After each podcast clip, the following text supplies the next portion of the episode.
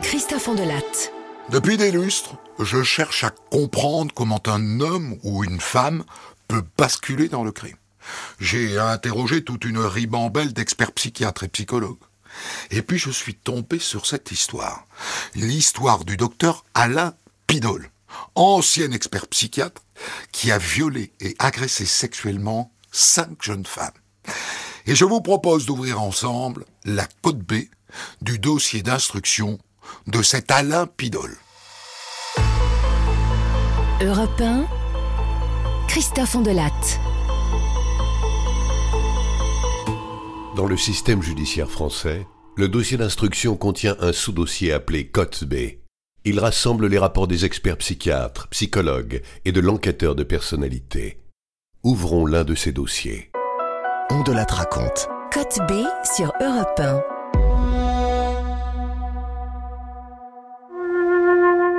Au début des années 2010, le docteur Alain Pidol est psychiatre à Falsbourg, en Moselle. Il a 60 ans et il dirige un centre de soins pour jeunes femmes anorexiques. En réalité, c'est sa zone de chasse. Ce psy est un prédateur sexuel. Il a violé deux patientes et en a agressé sexuellement trois autres.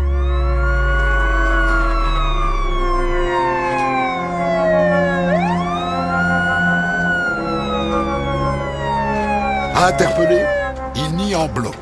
Et face à ses collègues psy, il fanfaronnent. Lui, l'ancien expert auprès de la cour d'appel de Metz, connaît parfaitement la cuisine de l'expertise. Ils ne le coinceront pas. Pour un psychiatre, expertiser un psychiatre ou un psychologue, enfin quelqu'un qui est dans notre champ, c'est un peu particulier. Euh, et donc, il y a des collègues qui vont refuser d'expertiser un collègue.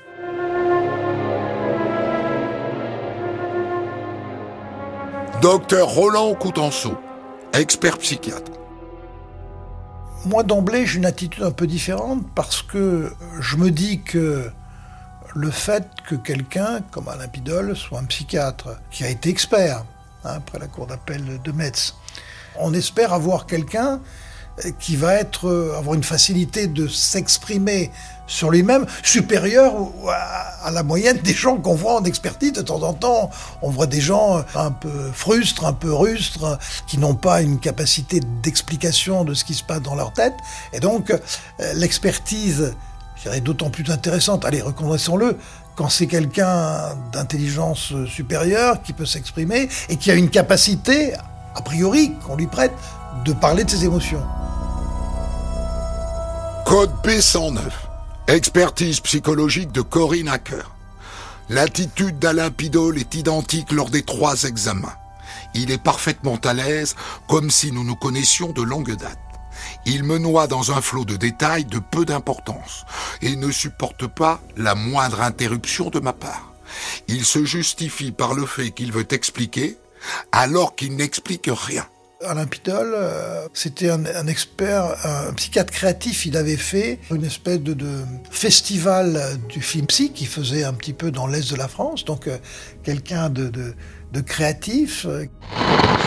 Avec 60 films venant de France, mais aussi d'Espagne, d'Allemagne et de Belgique, le cinquième festival Psy de Lorquin atteint véritablement sa dimension européenne. En exposition, euh, film Docteur Pidol, autre objectif de l'association Psy de, de Lorquin, la création d'un musée, comment et pourquoi? Tout d'abord pour euh, retrouver des éléments de la psychiatrie, qui est une discipline qui a beaucoup évolué ces dernières années, ainsi que faire comprendre au public aussi pourquoi on a utilisé telle ou telle euh, thérapeutique, tel ou tel moyen euh, de traiter ou de soigner des personnes hospitalisées en psychiatrie. C'est quelqu'un d'assez spontané, naturel, expansif, euh, plutôt à l'aise, euh, donc un limpidole. Donc on va dire dans le champ social une certaine assurance, une certaine aisance, une certaine capacité de parler, mais en même temps, et il le dit lui-même, il évoque une aptitude au commandement, le fait qu'il pouvait être directif, euh, parfois un peu insistant, euh, je crois que lui-même utilisera le mot de pinailleur. Code B39. Examen psychiatrique des docteurs Bornstein et Coutenceau. Après l'obtention de nombreux diplômes, notamment en pédopsychiatrie, Alain Pidol ouvre en 1995 une clinique médicale de 18 lits et crée dix ans plus tard un lycée thérapeutique. Il indique Un directeur a voulu me virer en me qualifiant soi-disant de nazi.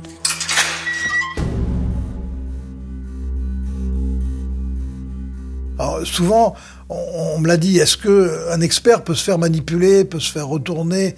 Oui, il faut être humble, c'est possible. Mais est-ce que du fait que c'était un collègue, donc, euh, qui avait en plus été expert, donc, qui connaissait euh, tous les mécanismes, de subtilité de, de l'expertise. Et donc, euh, effectivement, on s'est dit, est-ce que ça va pas être plus compliqué avec lui ou même est-ce qu'on peut être, pourquoi pas, on, peut on s'est demandé, est-ce qu'on peut être contre-manipulé Mais en même temps, on est quand même des vieux briscards.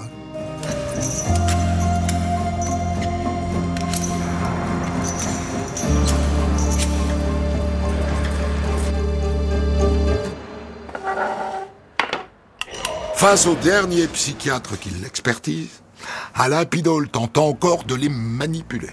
Et cette fois, il a un ascendant, parce qu'ils sont beaucoup plus jeunes que lui. Alors avant de rencontrer Monsieur Pidol, en prenant connaissance des expertises précédentes, on a quand même l'impression qu'on peut avoir affaire à quelqu'un de manipulateur euh, qui euh, présente une toute puissance de par ses fonctions professionnelles et qui a utilisé ses fonctions professionnelles dans le but euh, d'assouvir ses propres pulsions. Docteur Alexandre Barata, expert psychiatre. On se pose la question de euh, qui va-t-on rencontrer? Je sais que je vais rencontrer quelqu'un dont la profession était d'évaluer des déviances sexuelles chez les auteurs de, de viol, d'évaluer la vulnérabilité chez des victimes. hein. Il expertise également des victimes. Donc son métier consiste à évaluer la vulnérabilité des victimes de sévices sexuels. Euh, donc euh, on peut s'attendre en effet à rencontrer quelqu'un qu'on peut qualifier dans le commun des mortels de pervers narcissique. hein. C'est un terme très souvent galvaudé, mais pour lui en tout cas on, on a l'impression que ça peut s'appliquer.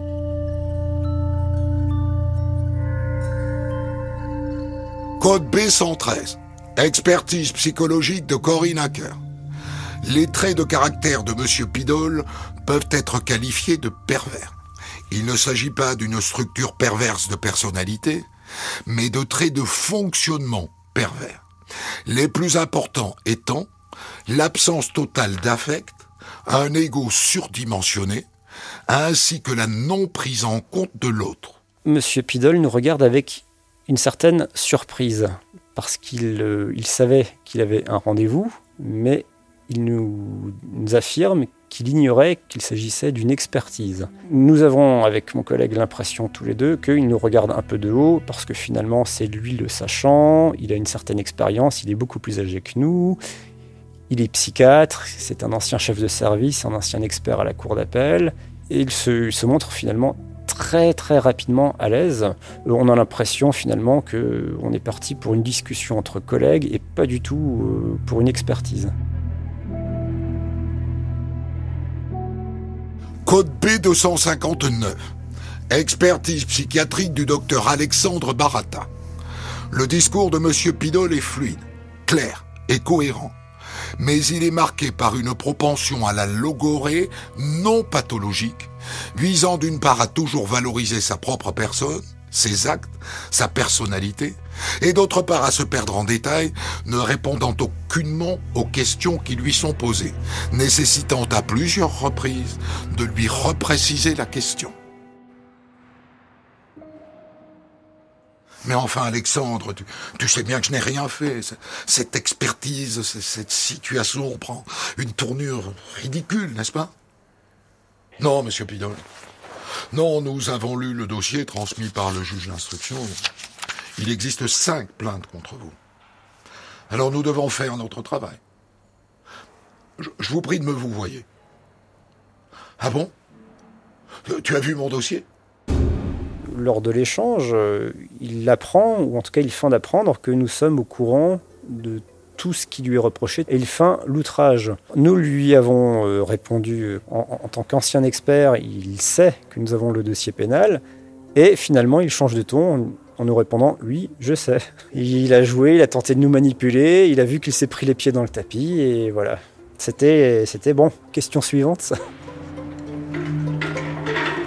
Alors c'est quelqu'un qui est euh, très à l'aise, qui ne se sent pas du tout euh, concerné par des violences sexuelles. Il explique que lui, euh, il attend de nous qu'on rende un rapport favorable parce qu'il n'attend qu'une chose, c'est sortir. Et M. Pidol tente de nous convaincre que finalement il n'est pas du tout dangereux parce qu'il a des troubles de la prostate, qu'il a des difficultés érectiles, que de toute manière, sexuellement parlant, il ne peut plus rien faire il est quand même mal placé, ou alors au contraire très bien placé pour savoir que la sexualité ne passe pas que par le pénis. Il le sait, que les violences sexuelles, ou même les rapports sexuels non violents, peuvent prendre d'autres formes qu'une pénétration pénienne.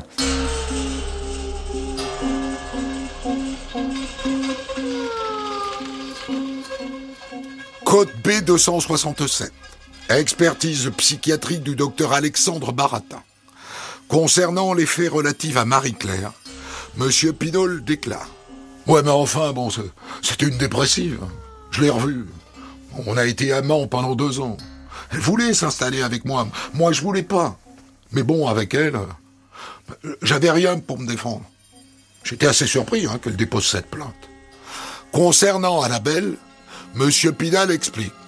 Elle a dit qu'elle était venue me voir deux fois. Mais vous savez, moi, je prends du traitement pour ma prostate, alors. La sexualité.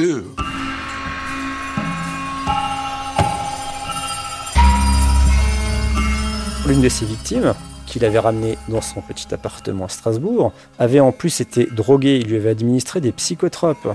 Donc il y avait une soumission chimique. La jeune fille s'est endormie. Et euh, alors il n'a pas eu de, de rapport sexuel à proprement parler de pénétration pénienne.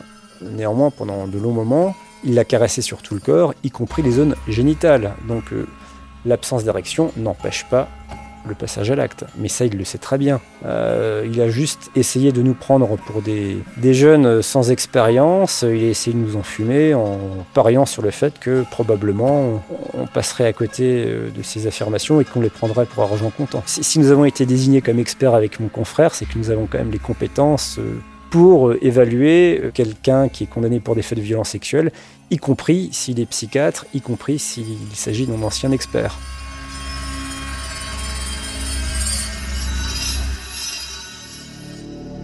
Code B257. Expertise psychiatrique du docteur Alexandre Barata. Les victimes de M. Pidol sont au nombre de cinq. Marie-Claire, une ancienne patiente, violée tous les jours courant 2006, puis en 2012, il impose à Annabelle un rapport sexuel dans son appartement. Enfin, entre 2011 et 2012, il contraint trois autres jeunes femmes, Julia, Elodie et Juliette, à des caresses et des baisers sur le corps. Alors Monsieur Pidol ne minimise même pas, il est dans le déni pur et simple. il n'a rien fait, il est victime de mensonges de ses anciennes patientes. Euh, c'est un, déni massif. Docteur Alexandre Barata, expert psychiatre. Il reconnaît une, une relation sexuelle avec une ancienne patiente, mais dit-il, qui était tout à fait librement consentie. Et pour les autres, déjà, il ne les nomme même pas. Il ne les appelle pas par leur nom, leur prénom. Il les désigne par des termes psychopathologiques. Il désigne, oui, l'autre l'anorexique, l'autre la borderline, l'autre la mythomane, donc il les désigne par des termes psychopathologiques. Il les déshumanise, et les déshumanise en, utilisant en plus des termes qui tendent à les décrédibiliser.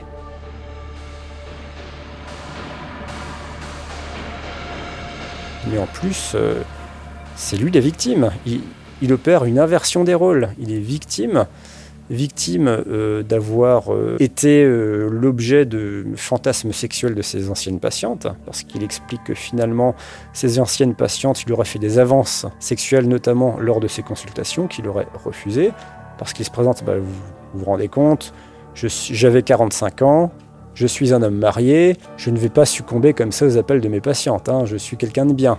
Mais en même temps, parallèlement, il explique que lors des congrès, il en profitait pour pour attraper tout ce qu'il pouvait attraper hein, au niveau sexuel. Hein. lorsqu'il participait au congrès sur Paris, il allait au congrès non pas pour écouter, il se disait, pour se former, mais uniquement pour profiter des occasions euh, pour ses relations extra-conjugales. Et ça, le dit. Voilà, donc on a en même temps un double discours, mais ça c'est typique des pervers. Hein. Là on est purement dans le, clivage. Chez quelqu'un finalement qui présente clairement euh, un égocentrisme démesuré, un narcissisme hyper développé, on est clairement chez le pervers narcissique.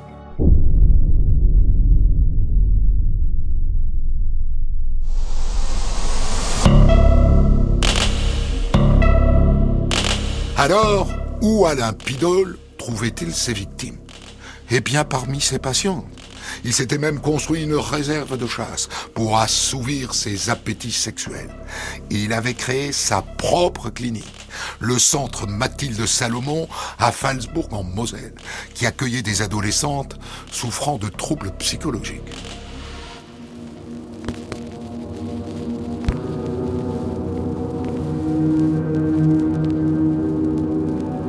En tant que médecin et que psychiatre, il a le devoir de protéger les enfants, les mineurs, les enfants en danger. Là, non seulement il ne les protège pas, mais en plus, le prédateur, c'est lui. Monsieur Pidon n'a pas violé n'importe quelle victime. Il a violé d'anciennes, voire des patientes qu'il avait en charge. Il était quand même chef de service d'une unité, l'unité Mathilde Salomon, qui était destinée à prendre en charge notamment des jeunes filles victimes de viol. Donc il avait quand même un bassin de recrutement très particulier. Certaines étaient mineures et la plupart étaient victimes euh, de sévices sexuels. on peut utiliser le terme d'attaque. Hein. Il s'est quand même attaqué à des personnes très vulnérables sur lesquelles il avait une emprise. Il savait qu'il avait une emprise.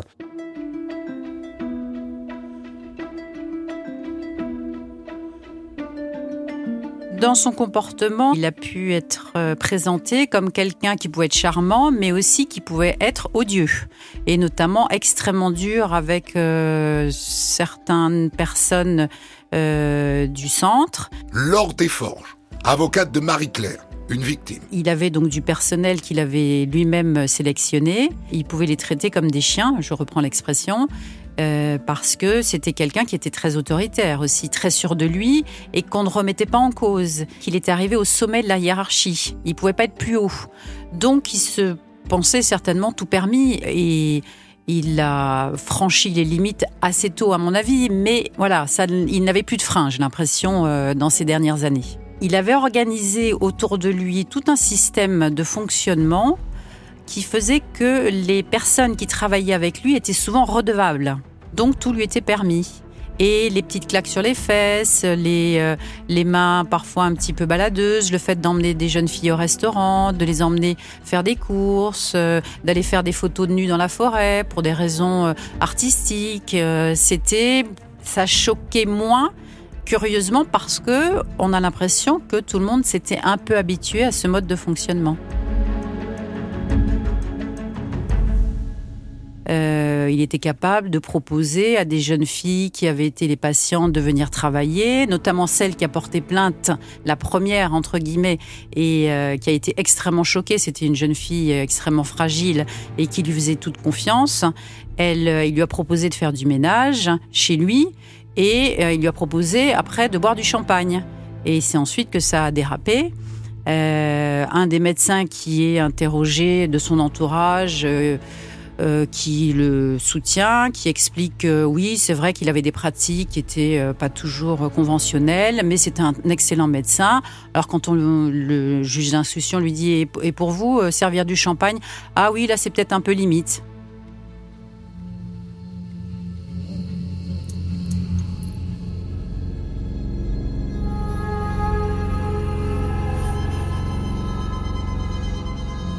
Le docteur Pidol, c'est le loup dans la bergerie, en quelque sorte. Alexandre Chevrier, avocat général. il est le chef. Euh, il n'y a personne en face de lui pour, pour s'opposer. Ses patientes euh, constituent une sorte de vivier dans lequel il peut puiser selon ses appétences, selon ses préférences, euh, pour satisfaire euh, ses besoins, ses envies sexuelles. Dr Pidol, il a une sorte de mode opératoire, une manière d'approcher euh, ces différentes victimes qui est toujours à peu près la même. Hein. Il, va choisir une de ses patientes qui deviendra en quelque sorte sa, sa protégée, sa préférée. Il instaure avec elle une relation de proximité, en l'emmenant au restaurant, en l'invitant chez lui, euh, en l'emmenant à des expositions, etc. Et puis on, on trouve petit à petit des comportements physiques euh, de type câlin, euh, des bisous, des petites tapes sur les fesses, euh, des comportements qui deviennent de plus en plus déplacés. Et puis le docteur Pidol, il est toujours là, il se rend indispensable, euh, il est omniprésent, et donc elles perdent complètement leur rapport euh, à la réalité, leur, leur repère aussi. De toute façon, elles sont dans une, situation de, de, grande vulnérabilité, de grande fragilité. Et tout ça fait qu'elles sont dans l'incapacité de s'opposer aux agissements aux propos, aux comportements de nature sexuelle du docteur Pidol. C'est une forme d'emprise euh, qui euh, voilà, s'instaure euh, petit à petit, insidieusement, une sorte de piège hein, qui va se refermer sur elle.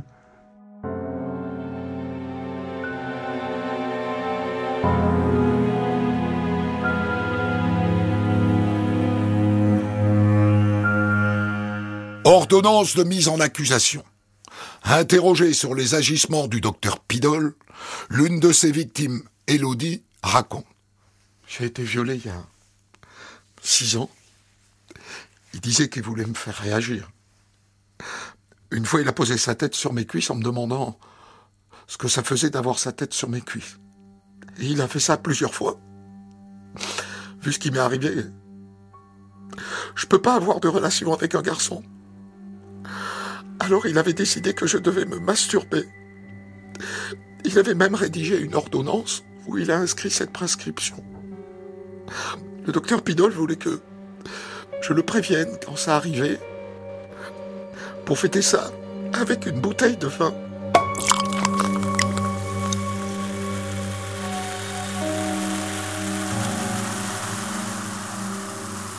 Alors, elle se rend compte euh, assez vite que euh, le docteur Pidol a ses préférences, ses chouchous dont elle fait partie, ses préférés. Euh, elle passe toujours beaucoup de temps dans son bureau. Euh, il a un comportement qui est, comme il dit lui-même d'ailleurs, assez limite. Hein. il aime pas être dans les clous. Il aime bien avoir une façon de, de, soigner qui est un peu hors norme. Et les entretiens sont longs. Il parle de tout et de rien et pas. Elle trouve pas suffisamment de, de ses problèmes personnels pour lesquels quand même elle euh, elle est là. Alors certes, il la valorise, mais il y a aussi beaucoup de propos salaces. Et notamment euh, dans les propos salaces et triviaux, euh, elle se souvient, parce que c'était quand même assez, assez étonnant, il lui offre pour Noël une boîte de bonbons de chocolat en forme de phallus. Et il lui dit, vous les sucerez bien.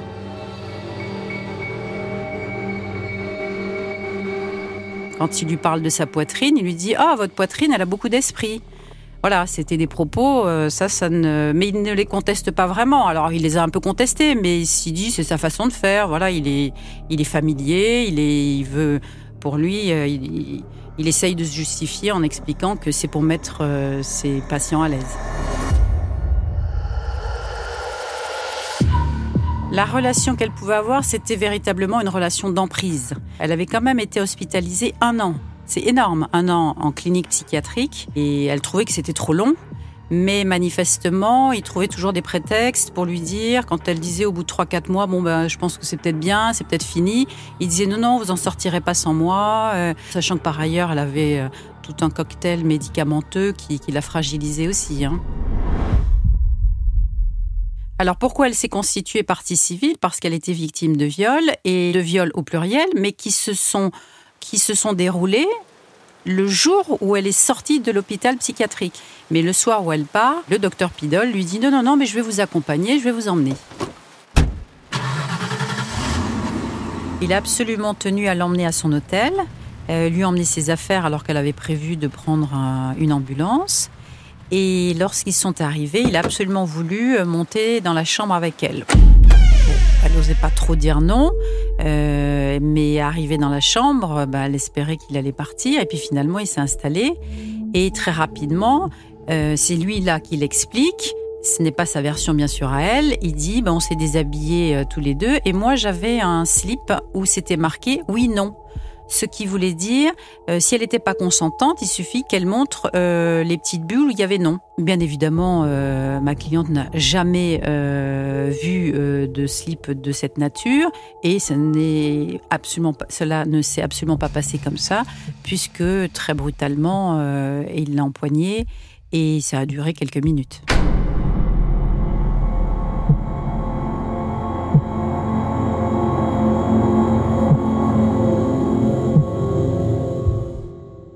Ordonnance de mise en accusation.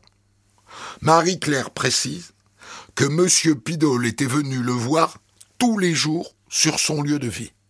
Il finissait toujours par rentrer. Vous savez, c'est quelqu'un d'enjôleur et de manipulateur. Il me disait Allez, ma douce. J'ai manifesté mon refus à plusieurs reprises. Je lui ai qu'on n'avait pas à faire ça. J'avais aucun attrait pour lui. Il était mon médecin. Physiquement, je lui ai résisté. Mais il était costaud. Et sa manipulation prenait le dessus.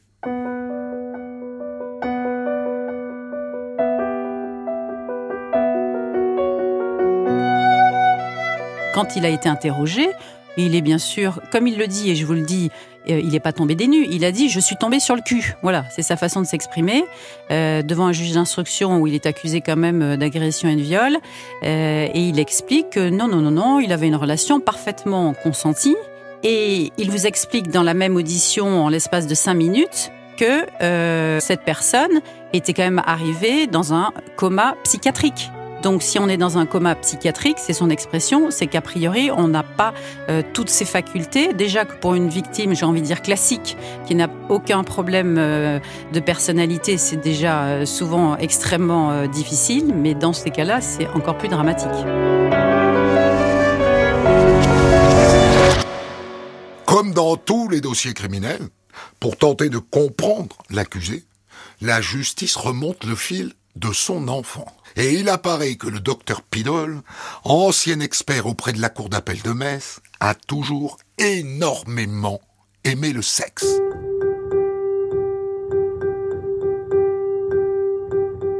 Code B38. Examen psychiatrique des docteurs Bornstein et Coutenceau. Le père d'Alain Pidol est décédé il y a une vingtaine d'années. Sa mère, âgée de 86 ans, a été coiffeuse. Il était l'aîné d'une fratrie de trois enfants. Il rapporte une enfance agréable. Adolescent, il chantait dans les boîtes privées et se définit un peu glandeur. Il faisait du patin à roulettes et séchait les cours. Au cours de ses années de médecine, il a soutenu une thèse sur la psychothérapie dans le cas de masochisme et de voyeurisme. Monsieur Pidol euh, connaît sa première relation sexuelle lorsqu'il est euh, en classe de terminale à Strasbourg. Docteur Alexandre Barata, expert psychiatre. Et là, c'était euh, la cousine d'un copain, donc il explique que c'était bien, que c'était satisfaisant. Et ensuite, avant sa, seconde relation, qu'on peut qualifier de relativement stable, il multiplie les partenaires sexuels. Hein, il décrit notamment une époque libertaire et libertine. Et pendant cette même période, il est moniteur de colonies de vacances dans la Loire. Il encadre notamment des jeunes adolescentes. Et il est moniteur sur une période de 12 ans. Il est légitime de se poser la question, connaissant sa propension au aux consommations sexuelles tout azimut de ce qu'il a pu se passer lorsqu'il était moniteur. D'ailleurs, lui-même le, dit, hein, lorsqu'il était marié, il a multiplié les, relations extra-conjugales qui étaient manifestement connues des épouses. Euh, en effet, euh, avoir des relations, multiplier les, relations extra-conjugales comme il le fait n'est pas un crime. Toutefois, il profite de son aura, hein, il, dégage quand même une certaine aura, une certaine prestance pour euh, séduire des jeunes collègues psychologues.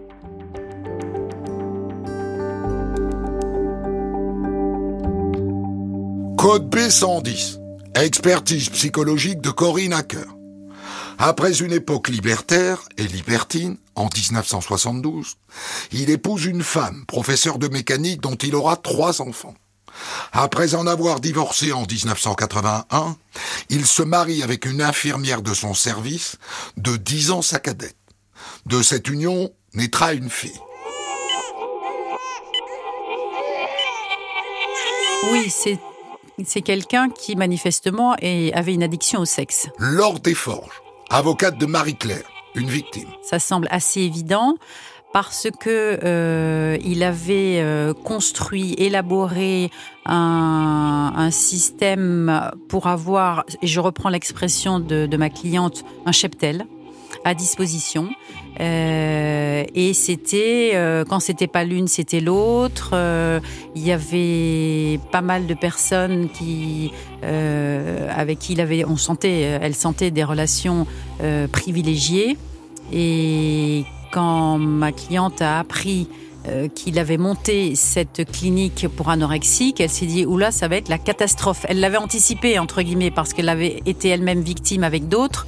Et elle s'est dit, mais s'il y a une clinique pour adolescentes, euh, il aimait bien les, les, profils anorexiques euh, et, jeunes. Et, apparemment, ça, ça ressemblait effectivement un peu à de la préméditation.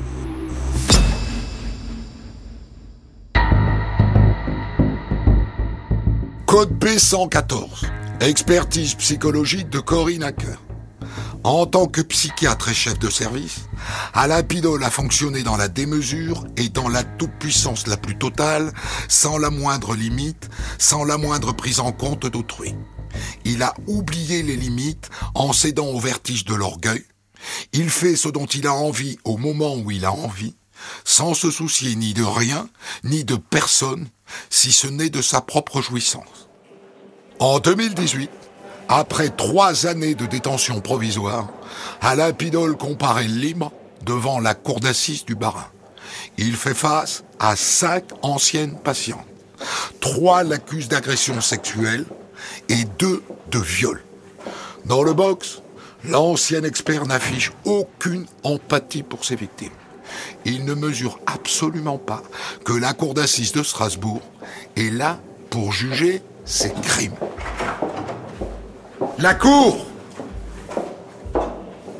Au cours du procès, il se présente très à l'aise. Euh, à un moment donné, il s'est mis à manger des gâteaux en faisant du bruit. Et ça a tellement choqué son avocat, son avocat, qui lui a dit d'arrêter parce que il y avait une des victimes qui s'exprimait à ce moment-là et ça montrait à, à quel point il tenait en peu de considération ses victimes. Ce qui est marquant euh, dans les tout premiers moments euh, de l'audience, quand euh, apparaît le docteur Pidol à la barre des accusés, c'est une sorte quand même de concordance entre les éléments du dossier qui sont extrêmement nombreux et très précis, notamment sur sa personnalité, et les premières impressions qu'il peut susciter. Le docteur Pidol, dès le début, apparaît très à l'aise, euh, à la barre, il comparaît libre. Il peut donner le sentiment d'être euh, un peu hautain, un peu méprisant même, euh, dans, dans ses premiers instants qui sont ceux de, de cette audience.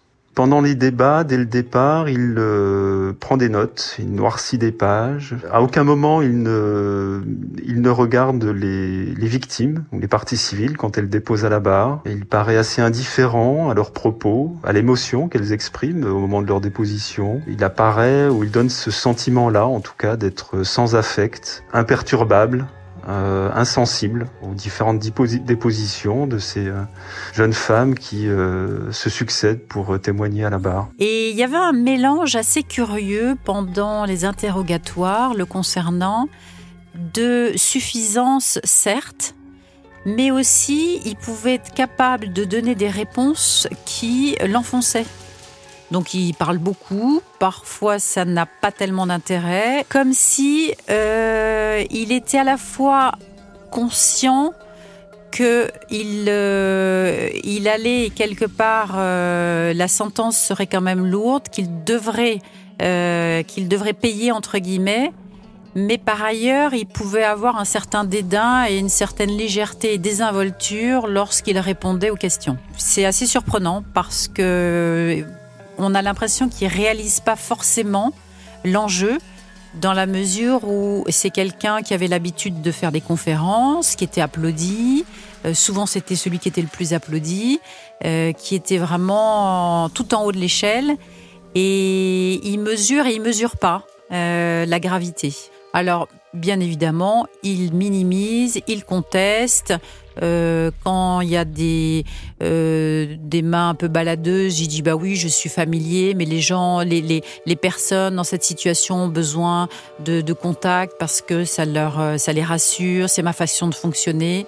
Euh, sauf que euh, bah là, c'est sa façon de fonctionner euh, est très gênante puisque ça dérape complètement.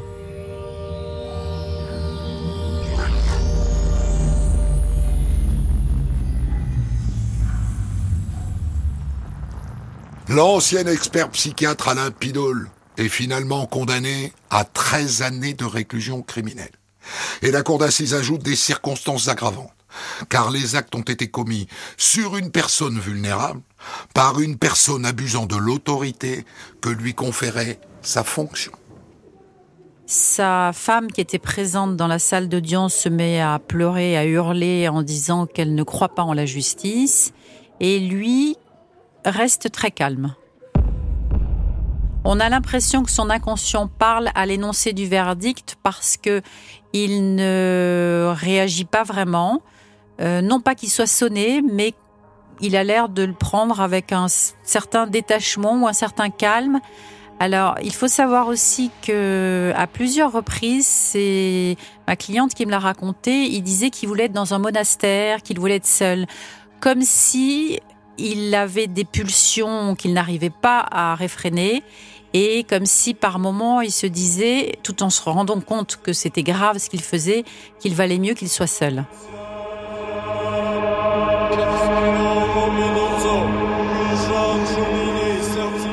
Ce qu'il y a de sûr, c'est que les six jours de procès à la cour d'assises de Strasbourg n'ont pas permis euh, un seul mea culpa.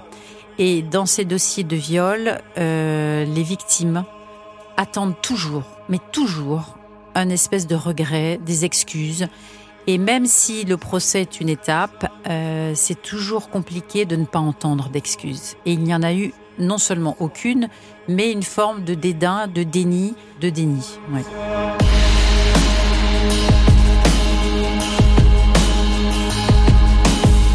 Code B289. Expertise psychiatrique du docteur Alexandre Barata. Alain Pidol présente une dangerosité criminologique en milieu libre. Globalement, cette dangerosité reste limitée. Toutefois, si le sujet devait à nouveau s'investir dans des activités associatives, le risque d'abuser sexuellement de jeunes adolescentes ou de femmes vulnérables psychiquement serait à revoir à la hausse et avéré dans ce cas précis. On lui pose la question est-ce que vous vous considérez comme dangereux? Monsieur Pidol affirme qu'il n'est dangereux pour personne, en tout cas pas pour la société, et expliquant qu'il ne l'a jamais été. Bien au contraire, et c'est comme ça que l'expertise se termine, je le cite Moi, monsieur, je ne baisse pas, je fais l'amour avec une fille ou une femme. Moi, j'ai toujours respecté la personne avec qui j'ai une relation. Je respecte la, liber- la liberté d'autrui. J'y ai toujours mis un point d'honneur.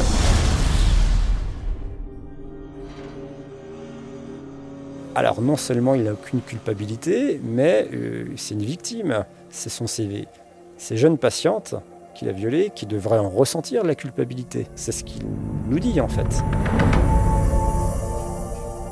Ah bah, ça pèse euh, dans les conclusions de l'expertise, euh, la négation des faits condamnés, l'absence de toute motivation à s'intégrer dans un suivi, l'absence de remise en cause, une personnalité perverse. Le risque de récidive existe. Alors, pas de façon générale, il ne va pas s'attaquer à des femmes inconnues dans la rue en leur sautant dessus, mais il a toujours une certaine prestance, il a toujours une certaine aura, et il peut très bien tisser à nouveau des relations avec des personnes vulnérables. Alors la question aussi d'une injonction de soins est posée. Quand M. Pidol sera en liberté? Bah, Bien sûr que non. Parce que lui, il est dans le déni des faits. Alors à quoi bon aller parler à une psychologue ou une psychiatre des faits qu'il n'a pas commis? Il passerait l'intégralité des entretiens à se présenter comme innocent, victime de ses patientes.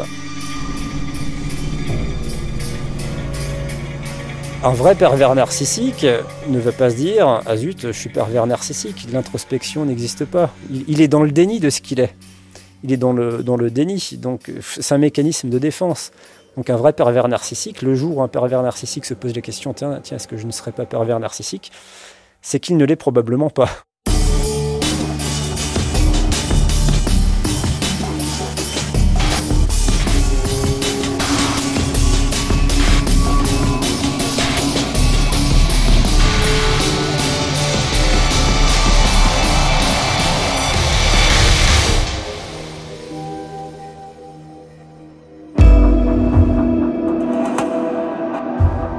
C'était On de raconte Code B.